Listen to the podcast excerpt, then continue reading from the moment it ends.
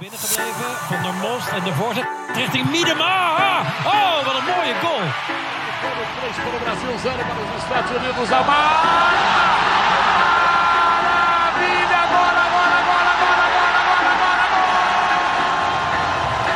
On that side, no foul given. Morgan running, looking for 100. She's got it! Salve, salve, nação do futebol feminino! Estamos chegando com mais um episódio do De Primeira, episódio 88, o último episódio do ano de 2020. Terei a companhia de Christian Maia para me auxiliar e traremos a entrevista exclusiva com Hoffman Túlio, treinador do Galo Feminino, tricampeão mineiro, que vai falar um pouco sobre a conquista, sobre como foi o espírito do Mineiro, sobre a decepção de não ter subido com a equipe, como lidou com essa situação, os motivos que talvez levaram a essa não subida. Vamos estar destrinchando tudo isso, falando um pouco sobre mercado, perguntando sobre quem saiu, por que saiu, quem vem, onde vem. Não se esqueça de compartilhar esse episódio em todas as redes sociais. Não se esqueça de nos seguir nas redes sociais, arroba FF de Primeira no Instagram, no Twitter e no Facebook. E estamos em todos os agregadores: Google Podcast, Spotify, Anchor, entre outros. Já desejamos a vocês um feliz ano novo, um próspero 2021 para todos e que continuemos juntos aqui curtindo a modalidade do futebol feminino e vendo o crescimento das equipes do nosso país.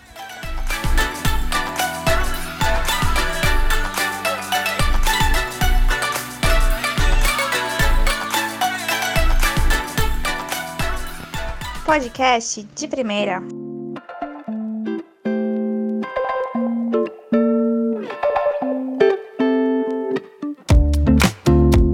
E aí, Hoffman, tudo bem contigo? Tudo bem, Gabriel? É prazer falar contigo. Vamos aí bater um papo legal sobre futebol feminino. Com certeza. Não é a primeira vez que você está aqui conversando com a gente, já, já te agradeço novamente por estar aqui. É sempre bom estar conversando contigo. É, a resenha sempre é boa. E hoje eu e o Christian preparou muitas perguntas para você. Espero que a gente consiga ter uma boa conversa e extrair o máximo, né? Boa, bora. E, e eu acho interessante para a gente começar. É, você vem, em primeiro lugar, te parabenizar pela conquista de mais um título, né? Seu terceiro título no Mineiro. É, já é dono de Minas Gerais, a gente já pode dizer assim. E, e aí eu queria falar assim já do campeonato, acho que seria interessante. Eu queria saber a sua opinião. Como foi disputar um campeonato com quatro equipes? Oh, então, é, em termos de nível técnico, foi o melhor, né? É, as três grandes equipes, mais o, o Ipatinga, com, com, o trabalho da Kathleen ali. A ida da Kathleen para o Ipatinga traz esse, essa, essa competitividade, traz esse trabalho bom que ela faz. Então, assim, em termos técnicos, eu acho que foi o melhor campeonato até hoje. Em número de jogos, né, é muito esquisito. Você não tem tempo para para fazer um jogo que você considera um pouco mais fácil, sabe?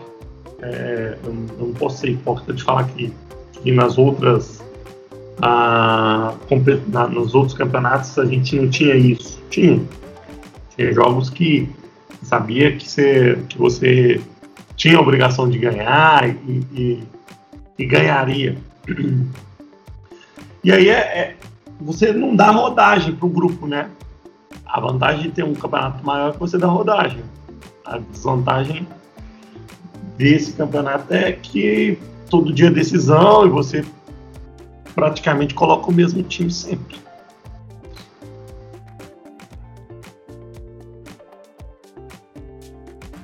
Bom, professor, eu gostaria que você é, nos falasse desse sentimento de tricampeão por três equipes diferentes em três decisões por pênaltis. Como é que é isso? Que sentimento é esse? Explica pra gente. Então, do América, né? Do América foi. Cheguei e aí tava ali tentando entender futebol feminino, apesar que é, eu considero que eu estou. Eu considero que eu estou ainda aprendendo sobre a modalidade, mas aquele clássico contra o Ipatinga tinha uma rivalidade, tinha uma coisa pesada ali de, de uns anos, né? Que, competiam. É, as disputas de pênalti foram a cargo ali, sempre o Jorge treinando as meninas e tudo muito novo para mim. Já no Cruzeiro a gente já tinha uma ideia do, do que seria o América, porque era o, o, o Ipatinga. A gente tinha um grupo é, melhor que o do América. Tinha meninas do América? Tinha um monte. Mas a gente também tinha outras peças que eu considero que eram melhores que na época do América, né? Na América a gente tinha muita, muita menina, tinha a, a meninas de 15 anos, então tinha muitas jovens. Mas no Cruzeiro a gente conseguia ter um ambiente um pouco mais controlado ali, a gente tinha um, um pouco mais de certeza das coisas. Até acho que essa final contra o Cruzeiro não tinha que ter ido para os pênaltis, acho que o Cruzeiro mereceu ganhar do América no tempo normal, mas a bola não entrou e aí não tem o que lamentar. E a gente tinha um, uma preparação já, sabe, já, a gente já imaginava que o América podia fazer nas cobranças e tal. E essa última, eu já não, ah, no Cruzeiro também tinha o Jorge preparando isso. Nessa última não tinha o Jorge, né? Tinha a Evelyn, a analista comigo, é, mais assim, fundo, né? Procurando entender os pênaltis. A gente, eu entrei na final, apesar da melhor campanha, mas a gente sabia que o Cruzeiro, o Cruzeiro é um time de A1. Para mim, ele tinha a certa obrigação de ganhar e, e, e, a gente sabia que a gente competia por fora. Acho que antes de começar o campeonato todo mundo esperava Cruzeiro e América, visto que o América passou da primeira fase do Brasileiro e a gente não. Né? Mas no final a gente nós abrimos quatro pontos no, no Mineiro. E a disputa de pênalti dessa vez, não tendo Jorge, mas eu dando treinos ali, eu acho que a gente tinha um ambiente também ainda mais controlado que o ambiente do Cruzeiro, porque eu conhecia muito as batedoras do Cruzeiro.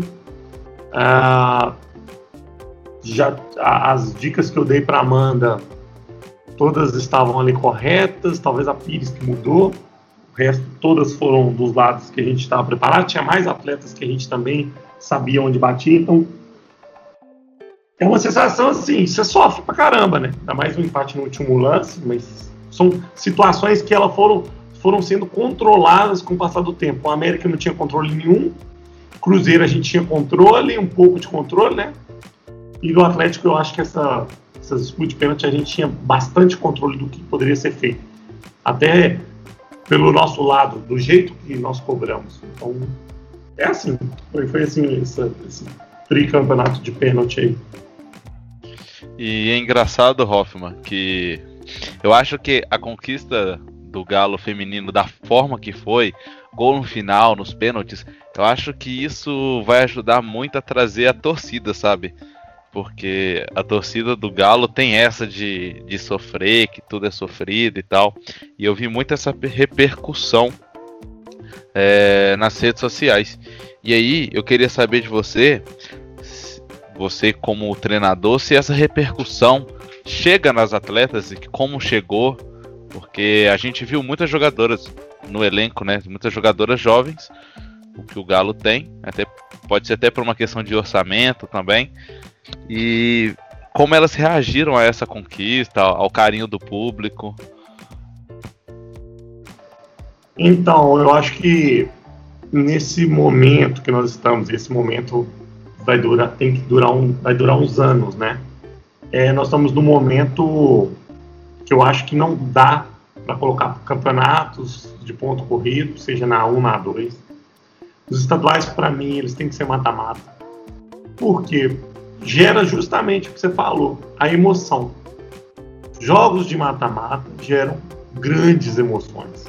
E ali você pensa, um, um sábado é, transmitido para o Brasil todo, né, Minas Gerais.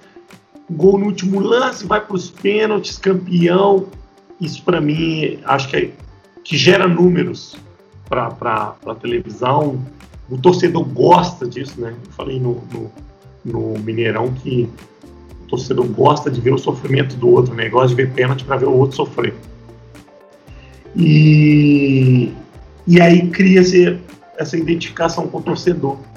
Concordo com vocês, é um estilo de torcer, sim. E a televisão, né, a TV aberta ajuda demais nisso, nessa, nessa visibilidade do time, ajudou muito. Ah, as meninas estão encarando isso bem. É, no pós-jogo ali já tinha menina com o Instagram cheio de seguidores lá, mais de 200 seguidores. E elas aos poucos vão conhecendo o clube, vai conhecendo o torcedor, né? Esse ano, para quem chegou, é, não conheceu o nosso torcedor, né? Foi o ano da, da, pandemia ali. O primeiro jogo nós já enfrentamos, já, já jogamos com estádio fechado. E aí começa a ter boas repercussões pela internet. Eu acho que essa final aí foi ótima. A, o nome Vingadoras aí agora acabou solidificando, né? Vai, ficou, tá na boca do torcedor agora. E é isso. Elas estão lidando bem. E agora é manter um trabalho, se possível subir no ano que vem, para que o torcedor ainda pegue ainda mais esse time e abrace a causa. Hoffman, ainda nessa linha que o Gabriel falou, da emoção pós-título, me conta aqui, o que que deu na sua cabeça de roubar a taça e ir em direção à Amanda com a taça na mão? E ainda nessa linha, eu queria que é, salientar o discurso do Gabriel, que o Ricardo Xavier, preparador de goleiros, enquanto tinha a comemoração, ele puxou a camisa do Galo e ficou gritando que a camisa do Galo enverga varal. Logicamente, não desse jeito bonito que eu disse, né? Ele soltou alguns palavrões e ficou repetindo: essa camisa enverga varal, essa camisa enverga varal. Esse é, era o sentimento de todo o grupo? Vamos lá, vamos pelo Ricardo primeiro. É porque o Ricardo sempre fala com as meninas isso, sobre essa emoção, essa, essa paixão que elas têm que ter por representar um time grande, né? Então, no, no no auge ali da emoção, da comemoração, ele, ele quis repetir o que elas ouviram várias e várias vezes da boca dele, sobre a camisa, sobre o espírito do clube. Sobre o, o, o que eu fiz, né, como eu falei, um, um desvio de caráter esportivo, eu estava tomando um, um, um, bebê, né, um, um, um isotônico lá, e aí a taça tava do meu lado. Aí quando eu acabei de tomar assim, a Dani foi pegar a bola. Eu falei assim, a Dani acabou. Não erra, a Dani não erra. Aquele pênalti ali, a Dani não, não erra. Como ela gosta sempre de dizer, não erra, não erra, pode deixar. E aí, quando eu vi que era a Dani, era o último pênalti, eu falei assim, ah, eu botei a, a garrafinha do lado, falei, ah, vou pegar a taça, vou sair levando as áreas dos caras da federação ficar... e, e foi isso, porque eu já sabia que a Dani não ia errar, sabe? ela fez esse gol contra o Brasil sub-20 lá, ela bate muito forte. No dia anterior ela, ela bateu três pênaltis, aí uma bateu lá, a outra ela mudou, ela errou nas homens, ela, ela falou, calma, calma, calma. Amanhã é lá e eu não erro não. E, e aí tinha a ver com o estilo de defesa da Camila, com o estilo de batida da Dani, então eu fiquei arquitetando, eu já estava do lado da taça, quando eu olhei eu estava do lado da taça, falei, ah, vou pegar a taça e azar. Foi isso que aconteceu. E, e aí, Hoffman, já que a gente comentou da Amanda, é, foi ficou bem destacado assim a utilização da Amanda na construção, né? Uh, às vezes também na retenção da, da posse da bola, a Amanda se mostrou muito qualificada com a bola no pé. É, queria saber como que foi feito, feito todo esse trabalho, né? De ter detectado essa, essa capacidade dela, se foi bem natural a utilização dela ali na saída de jogo. Então, é... ainda acho que não tá bom. Ainda acho que pode melhorar. Já melhorou em relação ao início e o que terminou. Na verdade, era para se fazer a mesma coisa no Cruzeiro. Mas a, a Camila e a Renata faltava andar para frente. E a Amanda começou a andar para frente do nada, assim, ela começou a ganhar coragem de andar para frente, porque às vezes a gente fala para atleta, o atleta não vai, falta aquela coragem. Só que Amanda pegou bem, então falava assim, ó, fase azar, se der errado azar. Ela teve essa coragem. E ela é muito importante, porque se você olhar o gol que nós fizemos é, contra o Ipatinga, que a galera até falou que estava impedido, e depois nós provamos, através da imagem da Eve, no ângulo aberto, que a Milena não estava impedida. A Amanda dá um passe pelo meio para a Brenda, a Brenda já faz uma parede na Natália, a Natália domina e já acha a Milena. A, a Amanda entende bem isso. Ela entende muito bem esses passes, ela consegue ter essa percepção. No jogo contra o América, é, o amistoso, o América saiu na pressão, subiu uma linha de quatro assim, pressionando, ela deu um passe no meio, quebrou a linha do América. Amanda, se ela evoluiu tanto que eu ainda espero dela, acho que no Brasil não vai ter ninguém melhor do que ela não, sabe? Mas ela é fundamental para isso e ela entendeu a importância dela no nosso jogo, tanto para construir ali, é, é, dando passes, né, quanto até para dar drible, né? Ela na final momentos antes do gol, né? Ela, ela saiu da área, ela tirou a bola da Mariana, dando um cortinho na Mariana. E, eu gosto muito da personalidade dela. É, calada em muitos momentos, mas com uma personalidade muito, muito grande. Isso é bom. O Schumacher, do, do, do goleiro da Dinamarca, ele falou: goleiro tem que ser arrogante, né? Aqueles Premier Rangers, né? Ele falou isso: do goleiro, uma das qualidades do goleiro é ser arrogante. E assim, a Amanda tem um pouco dessa arrogância. A gente até espera mais dela, mas ela tem esse pouquinho. Esse pouquinho hoje já tá muito bom. Pode ainda ser maior e melhor.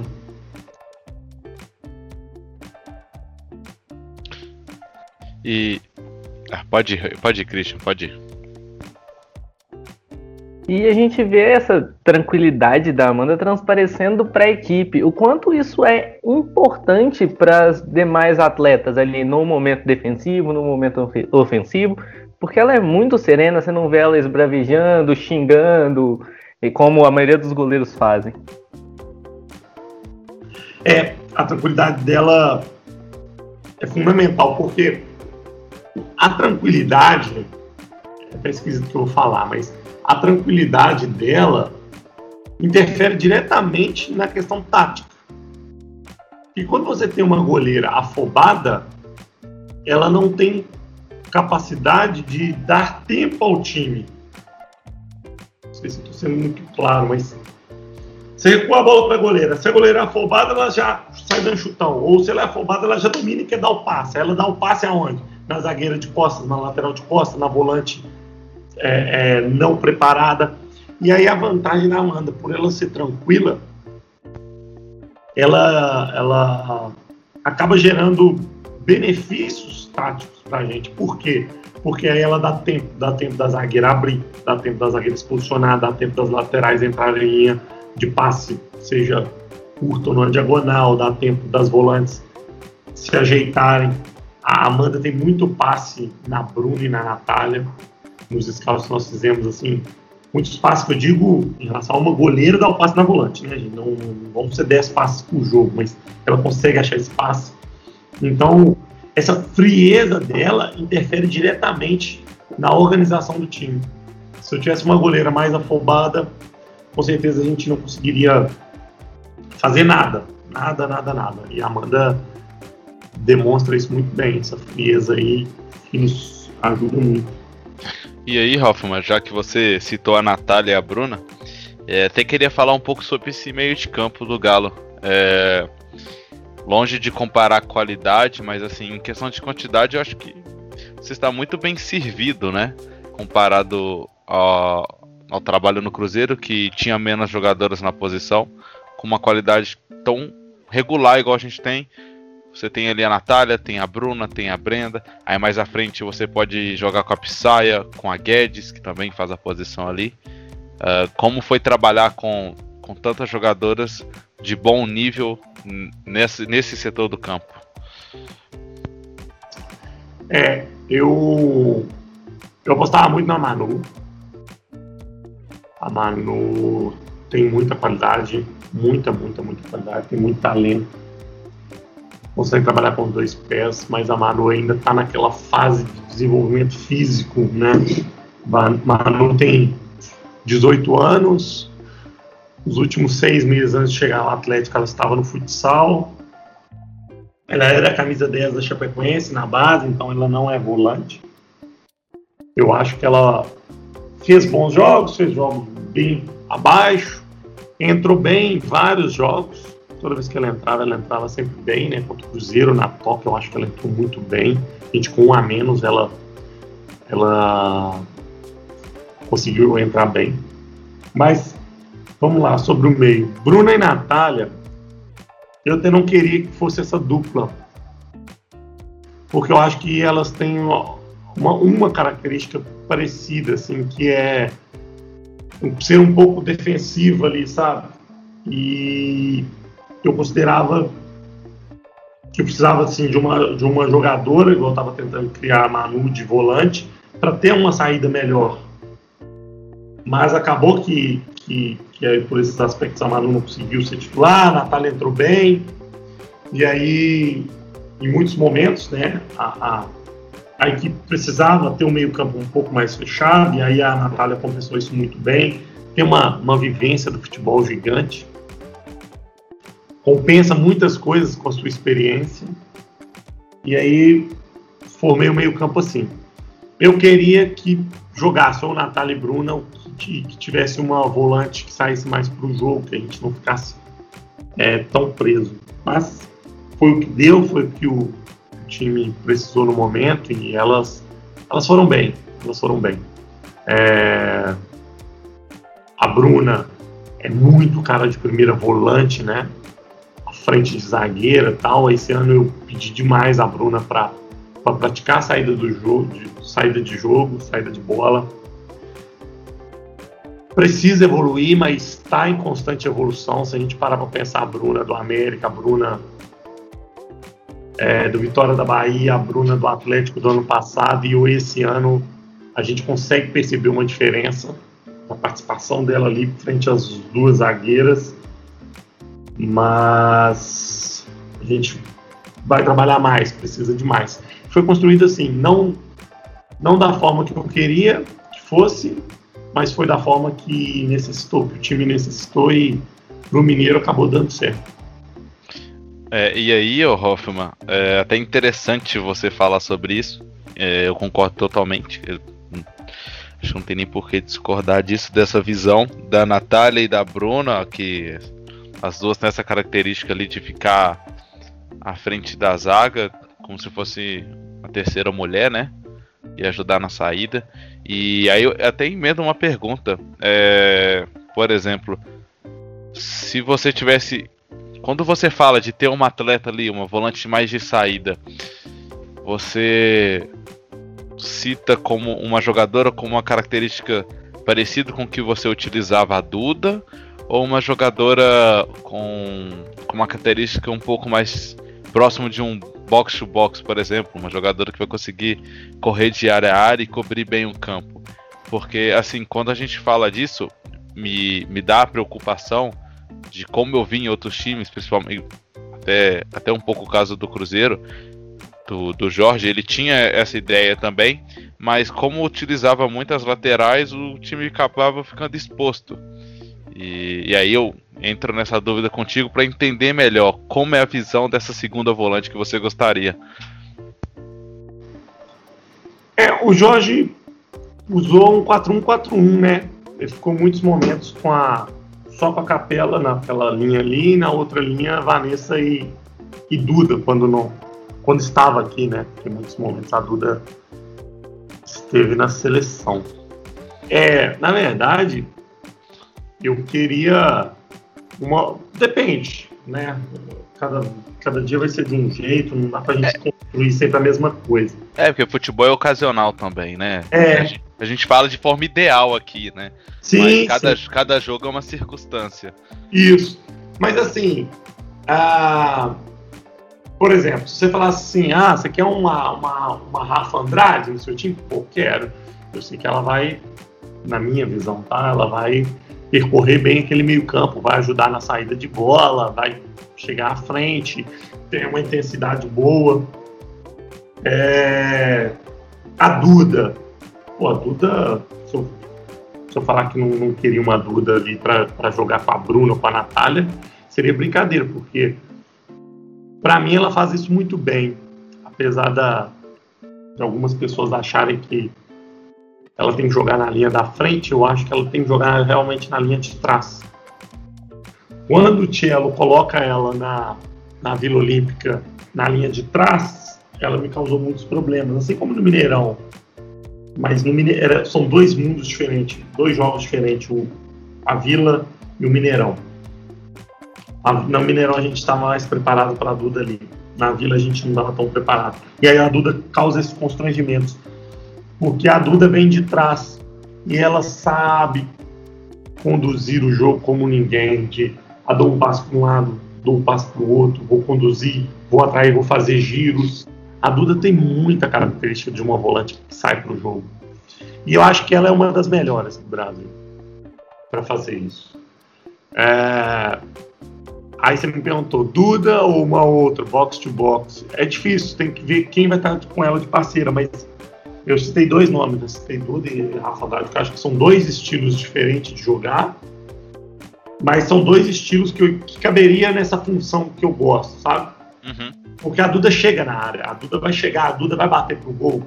A, a, ano passado, Capela chuta contra o Ceará, a goleira vai fazer dois tempos, quem tá na área é a Duda. E ela, eu não tinha mudado a posição dela. Ela, ela é a Capela e ela de, de volantes. Só que ela tem esse time é um time que poucas pessoas têm. Quando vai chegar? Quando vai fazer? Uma análise que nós fizemos contra o Cruzeiro na Vila Olímpica, em diversos momentos editados pela Eve, a Duda toca, a bola passa para outra, a Duda chega depois e recebe. Um outro ponto. Quem tinha que marcar já ficou para trás. E aí a Duda chega com uma vantagem o povo gosta de falar, né? É, é, cinética. A Duda chega com a vantagem correndo, de uma forma simples. A Duda já chega já dominando a bola, conduzindo, fazendo a jogada, fluindo e a, e a marcação perdida. Então, eu acho que é difícil eu te falar assim qual, qual jeito, mas eu, eu vejo que tinha que ser uma volante que saiba chegar no, na última fase do jogo. Duda chega e várias outras chegam aí. Mas não era característica da Natália e da Bruna chegarem nesse ponto. Então, durante a temporada, eu até tive dificuldade de compactar ofensivamente com Bruna e Natália, porque elas gostam de ficar atrás. Então aí a gente fazia uma jogada com a faca, quando olhava as duas volantes enterradas no círculo. Não, adianta, adianta para transitar, adianta para matar a jogada. Mas é, é o que nós fizemos, que podia ser feito. É porque também não adianta, né, Hoffman, você soltar suas laterais, por exemplo, para tentar compensar essa não saída das volantes, sendo que elas vão povoar uma área totalmente diferente do campo, né? E dependendo da forma que você soltar elas e, sei lá, pedir elas para infiltrarem mais, vai acabar gerando mais problema do que solução para você. Isso. É, eu até não gosto de muito compensar assim, ah, a lateral sobe, a volante cobre, eu não gosto muito dessa uhum. ideia. Mas concordo com você, porque aí o jogo fica muito lateral, né? Muito, muito, muito lateral. E aí geraria um problema. É... Eu acho que o jogo do Atlético, não foi sua pergunta, mas vou falando aqui. Não, fica à vontade. O jogo do Atlético não foi um jogo de meio campo. Foi sempre um jogo de zaga frente Passava pouco no meio. Ah, mas foi um jogo de lateral? Não. Se você olhar, analisar bem os jogos, pouco a Gil, to, Gil e Carol tocam para as laterais. Pouco, pouco, pouco, pouco. Era briga minha diária. Tinha que mostrar vídeos e vídeos, tinha que fazer a. Como que é? Aquele network, né? Aquele, aquele trabalho de que você. É, você contabiliza os passes e aí gera tipo uma teia de aranha. Uhum, eu, eu sei o que, que você tá Sabe? falando, mas eu não sei eu o nome. Gravo, eu nunca gravo o nome de dessas coisas. E aí, eu pedi a Evelyn para fazer, a Evelyn fez em vários e vários e vários momentos. A gente não tocava para lateral. Então a gente trabalhava muito central para frente. A bola ia muito para frente. Teve, teve gol contra o América que a Gil acha a Lorena. A Gil não deu passe na, na, na, na, na, na Ilana, a Gil deu passe na Lorena. Tinha momentos que eu pedi a Natália para fazer só um movimento lá dentro para ajudar o passe na, na, na Pissaia. Tá? Depois, se vocês pegarem para ver o jogo contra o Cruzeiro na Vila Olímpica, fica muito claro a Ju tentando tocar para para Pissaia. Então a gente não, não tinha como compensar fazendo essa lateral para gerar um jogo de lateral, porque não era cara do Atlético, a gente não ia conseguir fazer isso. Só completando o que você está falando sobre mas, compensar volante lateral. Mas é, é engraçado, Hoffman, que você está falando assim, é como se o jogo fosse vertical. É, evitasse passe para lateral, assim, Isso. na defesa. Mas, mas é interessante, assim, eu vou falar principalmente no Mineiro, que depois a gente entra no brasileiro e tal, mas principalmente no Mineiro deu para ver que, o, que a equipe tava sabendo manter essa bola, sabe? Manter essa posse. E quando tava uhum. lá atrás, não era uma posse burra. Era aquela posse que, assim, você atrai o adversário para dar um passe que vai quebrar a linha do, do cara, entendeu? Igual você citou o caso da, da Gil mandando pra Pissaia ou qualquer ou Amanda fazendo esse passe. Eu acho que. Aí eu não sei se foi sua intenção, né? Claro. Mas eu vi dessa forma. É como se você a todo momento tivesse atraído o adversário para a bola chegar lá na frente e às vezes na minha ideia era o seguinte, você estava fazendo isso por quê? Porque as duas jogadoras que estavam ali no meio, a Natália e a Bruna, não, não tem essa, essa, não vou dizer qualidade, mas não tem esse costume, né? Essa capacidade de, de ficar fazendo esse passe infiltrado. É isso, é isso. É por... Eu sempre falava com as meninas, sempre falo com elas. A gente só vai ter, a gente tenta sair curto não tem nada a ver com Barcelona, não tem nada a ver com, com essas coisas assim de copiar ninguém. A ideia de tentar, eu gosto de falar sempre tentar, porque em muitos momentos dá errado. Mas a ideia de tentar sair curto é para achar as costas do adversário. Sim. Nada mais que isso. Então você vai ver muitos momentos, mas muitos momentos, o passe aí tinha isso. De Natália e Bruna não, não terem tanto jogo curto, apesar de tentarem, mas não ter. Aí você vai ver muitos momentos a Carol e a Gil dando espaço. É, gol contra o Real Brasília. A gente faz uma saída de três, com a Bruna por dentro. Carol domina, avança. Carol tinha que jogar curto, ela não quis jogar curto. Aí Carol tenta dar uma longa, cai no meio. Para a Dani, se eu não estiver enganado. Ou não, o Dani ou o Gabizinho, agora não lembro. Aí essa pessoa vai, joga para trás, para quem dava de frente era a Flávia, e aí a Ilana passou. E aí faz o jogo. Então a Ilana vai, costa, tal, só para a Gabizinha. Então, de forma bem direta, assim, entendeu? Era atrair o adversário e para frente, para frente. Um dos motivos que eu contratei a Gil é que ao analisá-la, ela tinha essa boa batida na bola. A Gil bate muito bem na bola, muito, muito, muito. Eu, é, é, se você pegar os jogos, principalmente brasileiro, ficam mais claros, mais claros os lances, você vai ver ajuda muita bola longa na, na aí já é no, lá na frente na Ilana e lá na frente na Lohane, devido à qualidade da ajuda. Curto, dificilmente a gente saía nas laterais, mas longo, ela estava sempre achando. E a ideia era essa, era realmente dar, fazer um jogo direto mesmo, é, quando o adversário tivesse a linha mais alta, né, tocar curto para o adversário subir a linha e dar a bola nas costas. Exemplo disso também, apesar que a bola passou, né, foi de um drible da Gabizinha, foi contra o América. A Gabizinha deu um drible na Peré, bola longa, né, bola para frente na Lorena, a Lorena faz o primeiro gol desse último jogo do América contra o América no Sesc.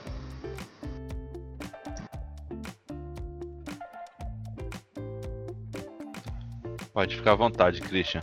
Eu sei que eu tô te, ah, te enrolando aí já. Pode ir. Não, pode de ir. boa. Eu esperei porque eu achei que você ia é, emendar mais alguma coisa. É, Hoffman, a gente viu você comentando que no elenco às vezes faltava essa volante de mais chegada. Quando você contrata a Brenda, você a contrata pensando nela como essa volante de mais chegada, tendo em vista que no América ela fazia muito bem essa saída de, de primeira mulher, no caso, e também a função de, de segunda volante, né? De construir e chegar, construir e chegar, com um passe bastante qualificado, na minha visão. Então, essa foi a sua ideia ao trazê-la para o Atlético?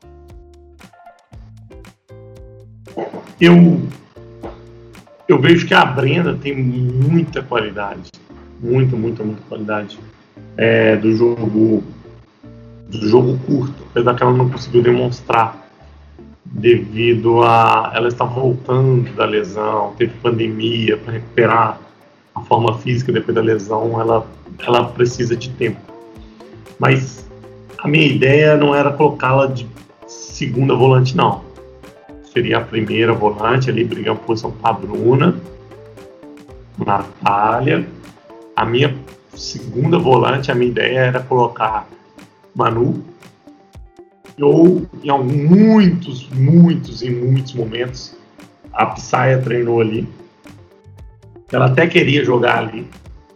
Foi uma, uma, uma coisa que ela um dia me cobrou, que ela queria jogar ali. Mas seria essas duas novinhas aí. Psaia e Manu, que seriam essas duas. A Brenda seria para ajudar nessa saída de bola, que eu acho que quando o jogo estava no ritmo que a Brenda, vamos dizer assim, aguentava, a Brenda para mim passava a ser a melhor jogadora campo.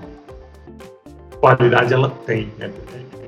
ela, ela entra no jogo da toca, a gente com a menos e nós conseguimos sair jogando contra o Cruzeiro. Ah, com dificuldade tal, perdi a bola depois, ok. Mas a gente conseguia achar a Brenda porque ela consegue fazer isso bem. Então não, não, não pensei nela para ser essa segunda, chegar lá na frente não, mas eu acho que ela, ela criando ali, recebendo os passes da Amanda, ela criava, ela, ela conseguia sair bem. É uma pena que ela não pôde jogar, né, a final, devido ao, ao Covid.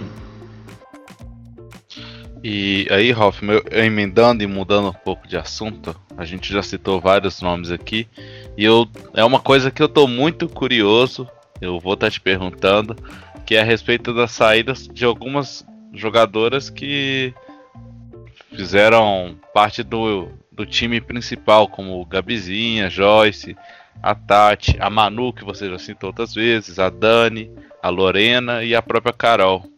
É, claro, se você puder, a gente queria saber o, o que se deu a saída, se foi por opção técnica mesmo, ou por questões de contrato, terem propostas melhores ou alguma coisa do tipo. Oh, então, é... tem, tem gente que teve proposta, né? Então, é, opções dela, Carol e Joyce são duas tiveram propostas e, e resolveram postar em, nessas propostas. Foram propostas boas, não tem como a gente criticar, só aplaudir e ficar muito feliz. Carol, a Joyce já tinha trabalhado comigo na América, então a Joyce, é, minha relação com ela é boa. E, e Joyce é menina que joga na 1, joga na 2, ela tá sempre mudando ali de, de competição, mas ela tem esse nível aí de acaba transitando. A Carol, ela veio do projeto social, né? Começou junto com o projeto social. Aí esse ano eu coloquei ela de zagueira e ela evoluiu bastante a ponto de, de time grande convidá-la. Então, eu fiquei muito feliz. Eu não, eu sinceramente não esperava esse, esse retorno para ela tão rápido. Mas já que teve, a gente tem que ficar feliz e, e, e aplaudir. Acho que ela, ela é, o, é o projeto do Atlético que deu certo, sabe? No, na verdade, a gente espera que, que muitas e muitas meninas deem certo, mas a vida não é assim, né? é um ou outro. E o projeto do Atlético deu certo quando a gente olha para Carol e ela vai brilhar aí numa 1. É, Gabizinha e Manu, é, minhas opções mesmo. E aí faz parte. Tati Dani foi por idade. Essa conversa que eu tive com ela, assim, preciso renovar o grupo. E Tati jogou demais, né? Tati jogou em três jogos no Atlético, contra o Vila. Um jogo bom, não teve muita dificuldade. Sofremos praticamente um ou dois lances contra o Vila, um lance perigosíssimo que a Amanda salvou.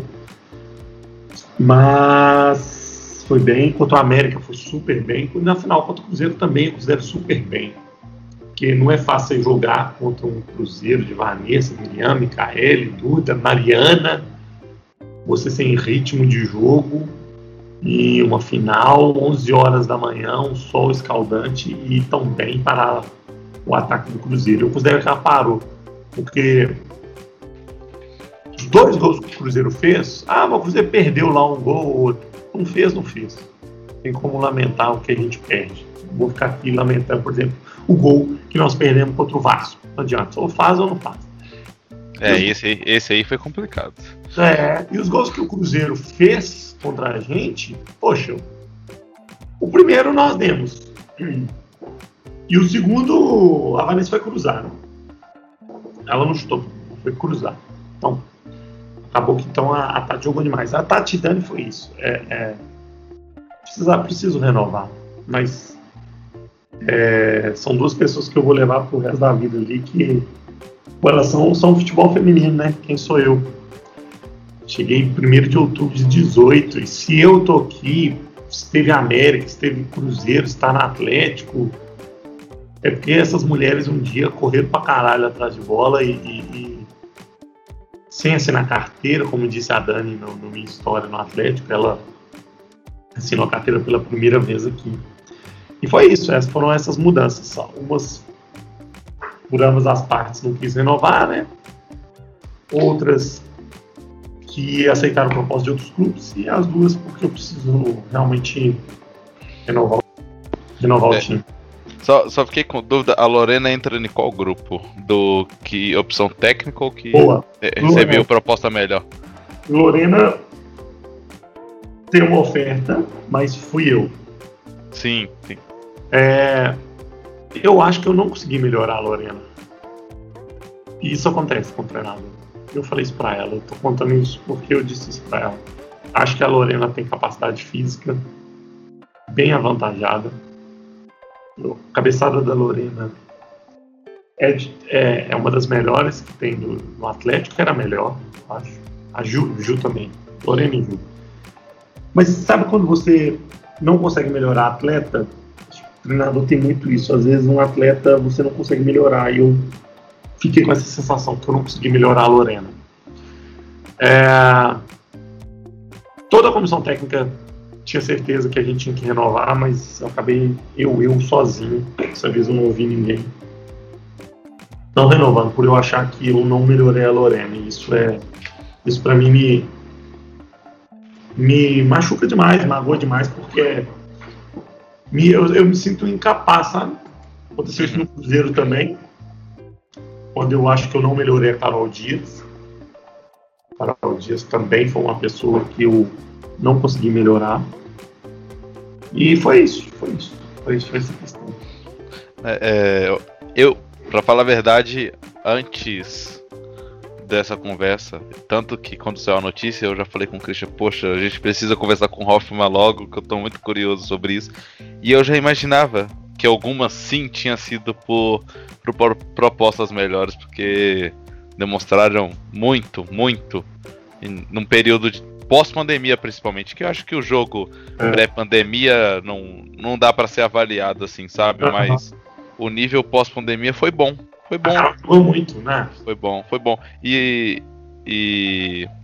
eh, Foi bom e assim. O. Eu acho assim. O, no, a gente vai entrando em Brasileirão aqui já. Aham, Que. Na minha visão, é claro. Que que o jogo contra o Vasco foi mais com assim, não deveria ter perdido ponto do que, por exemplo, contra o Vila Nova por causa do contexto. E foi um jogo que você pega e lamenta porque houve um domínio da Ah. equipe. Você, você vê dessa forma ou você assim tem um jogo que se lamenta entre aspas, né? Porque não dá pra ficar perdendo tempo se lamentando e tem que continuar o trabalho. Vamos lá. Mas É, o jogo contra o Vila, nós tivemos chance de ganhar, mas eu não senti um coletivo tão bom. Acho que o nosso coletivo ali não estava tão bom, algumas coisas desconexas, distante, mas teve chance de ganhar.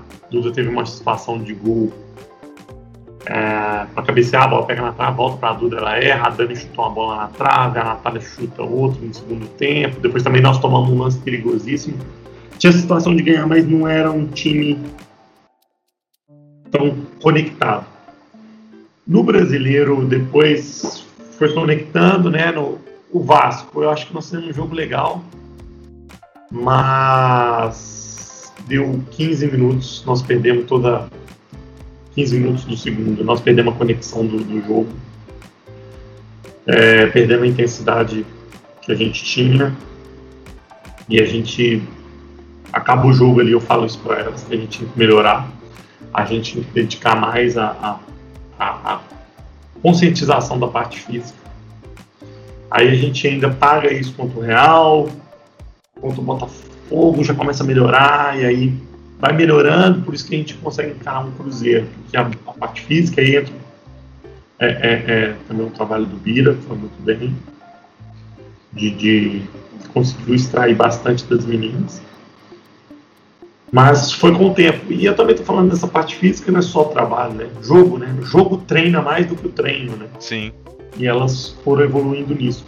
Eu queria abrir um parênteses aqui de, de um- de uma sensação que eu tenho. Eu acho que o time do Atlético é melhor em termos de trabalho tático do que o meu Cruzeiro do ano passado. Ah, eu concordo. Aí as pessoas vão falar, pô, mas você não ganhou, você não passou nem da primeira fase. É, mas o Cruzeiro tem talento, né? Eu, eu considero as meninas, eu, eu posso estar num rival, mas eu não vou poder mentir, que eu considero Duda, Vanessa, Micaele, talentos, depois numa outra parte ali, não com essa genialidade, mas grandes jogadoras para mim, que é função tática, que é desempenho, que é Miriam, que é esquerdinha, então tinha gente que resolvia o jogo. Na hora que o pau quebrava, né? Decidia ganhar o jogo. Mas eu considero esse Atlético mais treinado. Eu considero esse Atlético um, jogo mais pensado. Mas não ganhou um brasileiro, né? Que eu digo. Eu queria colocar esse parêntese aí, porque acho que eu, eu falo muito para a comissão técnica e fica todo mundo me olhando. Eu falava isso para ele. Ficava me olhando, tipo assim, pô, você ganhou lá e aqui é melhor. É, eu, eu, eu, eu tenho essa sensação. Mas, mas é bacana você falar isso, Hoffman, porque assim, vendo de fora, né? Não que o trabalho do Cruzeiro fosse ruim. Se fosse ruim, não tinha chegado onde chegou. Mas eu sinto que o jogo do, do Galo é menos instintivo, sabe? Aham. Porque você não tem, cara, você não tem, com todo respeito a todos os atletas do Galo, mas, por exemplo, você pega a Micaela e Duda é seleção, a Vanessinha é, pô, é Isso. destaque do brasileiro, sabe? A A gente não- Miriam, a Miriam é gigante, é gigante, assim, eu acho uma baita jogadora, não à toa tá indo pra onde tá indo, né? É, É, não, à- não, à- não à toa encantou quem encantou, e assim, é igual você falou, na hora que as coisas apertaram, tinha alguém ali que, que chamou a responsabilidade. é, a gente não tá falando mal das meninas do Atlético, até porque é, cada um tem sua qualidade, né? Mas a gente tem que reconhecer quando a pessoa é, é acima da média.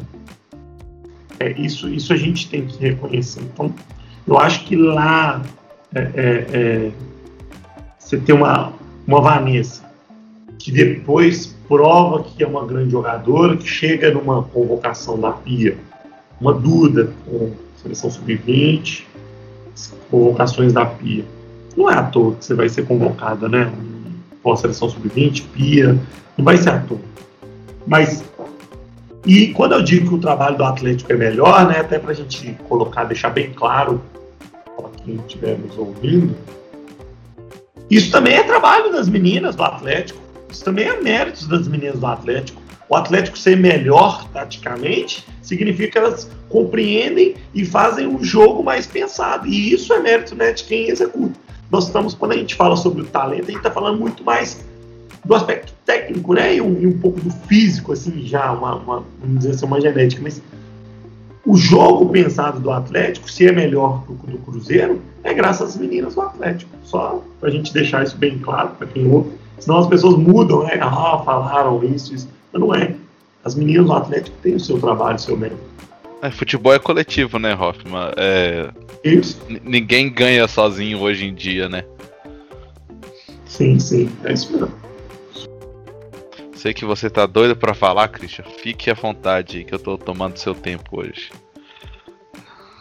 Não, a conversa tá boa e eu fico só aqui em off, concordo, é, não, é isso mesmo e tal. E eu concordo com o Hoffman quando ele fala que o trabalho no Galo ele é mais bem feito do que o trabalho do Cruzeiro. O trabalho do Cruzeiro, por vezes, eu achava ele muito direto. Às vezes eu até comentava com você, velho, o Cruzeiro não tem meio campo. A bola vai da defesa para ataque numa velocidade, é correria o tempo todo, às vezes precisa reter a bola e não retém.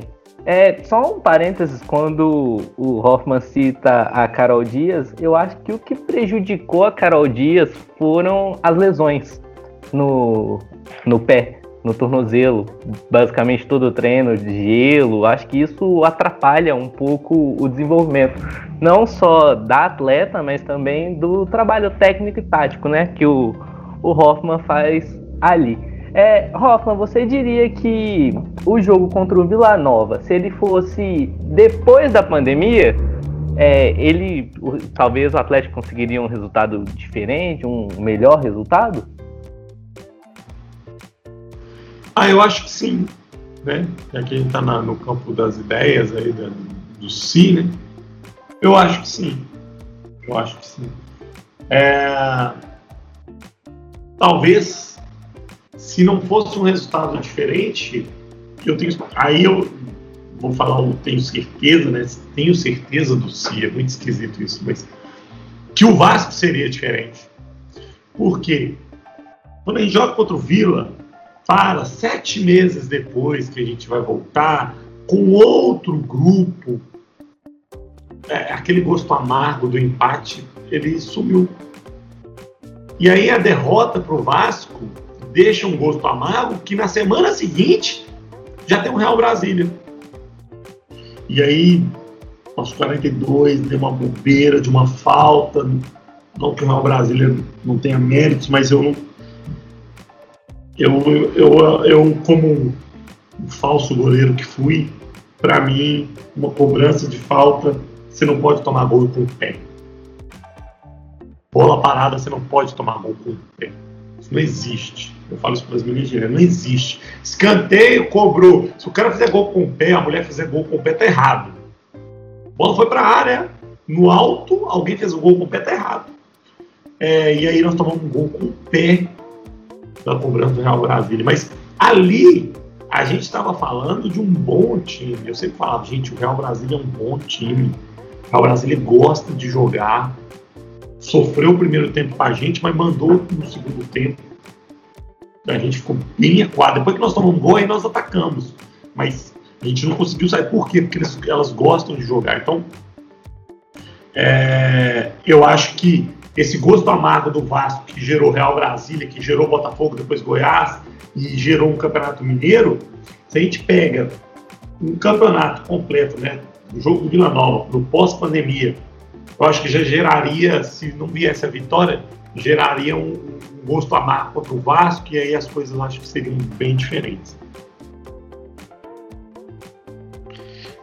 E, e aí, Hoffman, a gente já está quase chegando uma hora de conversa. É, você, você comenta sobre isso e é interessante que o Galo competiu com os times que, vamos dizer assim, que eram mais cotados como os fortes do grupo, né?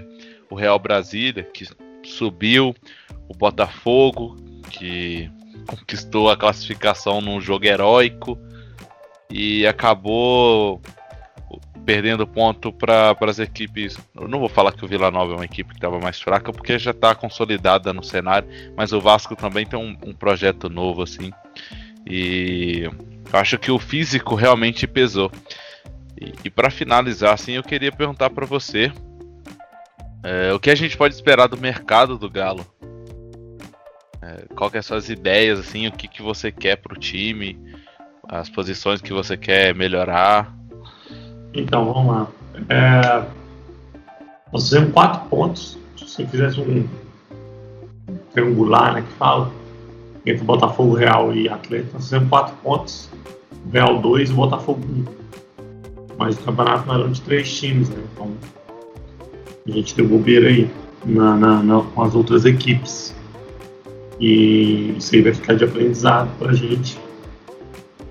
Pra gente não cometer esses erros. A, a, a 2 não aceita desaforo, sabe? É um campeonato muito, muito curto. Deu bobeira dança. Mercado. O Atlético tá. Vai mudar bastante coisa. Né? É... O ataque vai mudar muito. Muito, muito, muito, até porque saíram todas, né? Se vocês olharem, então só ficou a Milena, da lesão que ela estava. Milena continua aí. Mas de, de, de quem está livre, vamos dizer assim, né?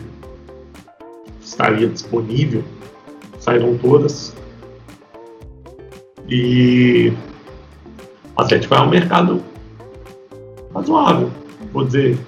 Não vamos, fra não vamos fracos, mas também eu falar que vou vir forte, aí eu estaria mentindo, né? Que forte eu acho que o mercado paulista vem sempre muito forte, né? No que vem vamos ter um Red Bull aí muito forte. Devido ao seu jogo, devido ao trabalho da Camila, devido ao dinheiro. Mas o Atlético vai tentar compensar falta de dinheiro com, com inteligência. Acho que isso tem que ser meu trabalho aí e tentar subir o Atlético ano que vem está passando da hora, né? mas tudo tem seu tempo. Né? Era um projeto social, o mesmo dinheiro de projeto social, a gente ganha os dois primeiros jogos do brasileiro, a gente conquista o Campeonato Mineiro, que às vezes as pessoas acham que o dinheiro era diferente, não era o mesmo dinheiro, em termos de salário. E agora a gente está tentando aí um, um valor um pouco melhor para a gente sonhar um pouco mais alto, mas o Atlético vem bem. E aí o ataque é um grande um grande momento do Atlético gente tem que buscar, que não, não restou ninguém. É isso. Uh, agora, realmente, para finalizar, Hoffman, só para a gente fazer uma, per uma perguntinha clichê de, uhum. de podcast de fim de ano, né? Ah, é? O que, o que você quer deixar em 2020 e o que você quer levar para 2021, 2021 sobre esse, esse galo feminino que você comandou? Poxa, deixar de 2020. Ah. Difícil dizer o que deixar. Acho que. Ah, não sei dizer. Acho que no final acabou tão legal, acabou tão, tão,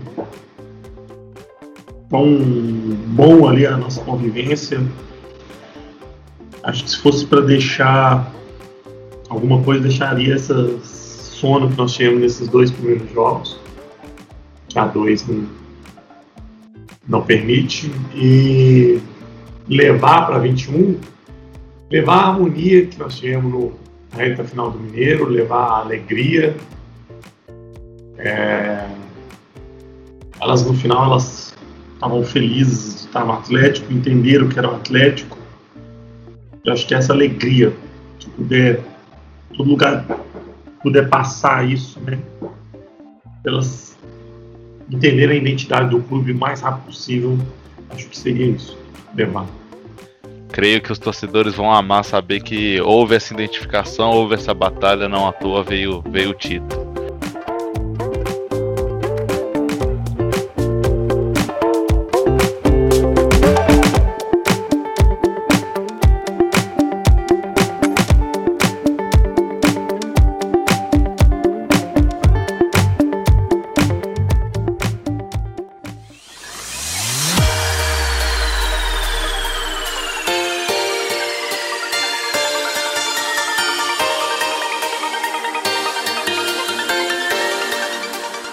Final de mais um episódio, Christian. Te agradecer pela sua presença, por ter corrido atrás da entrevista. É, deixa aí seu recado para quem nos ouviu.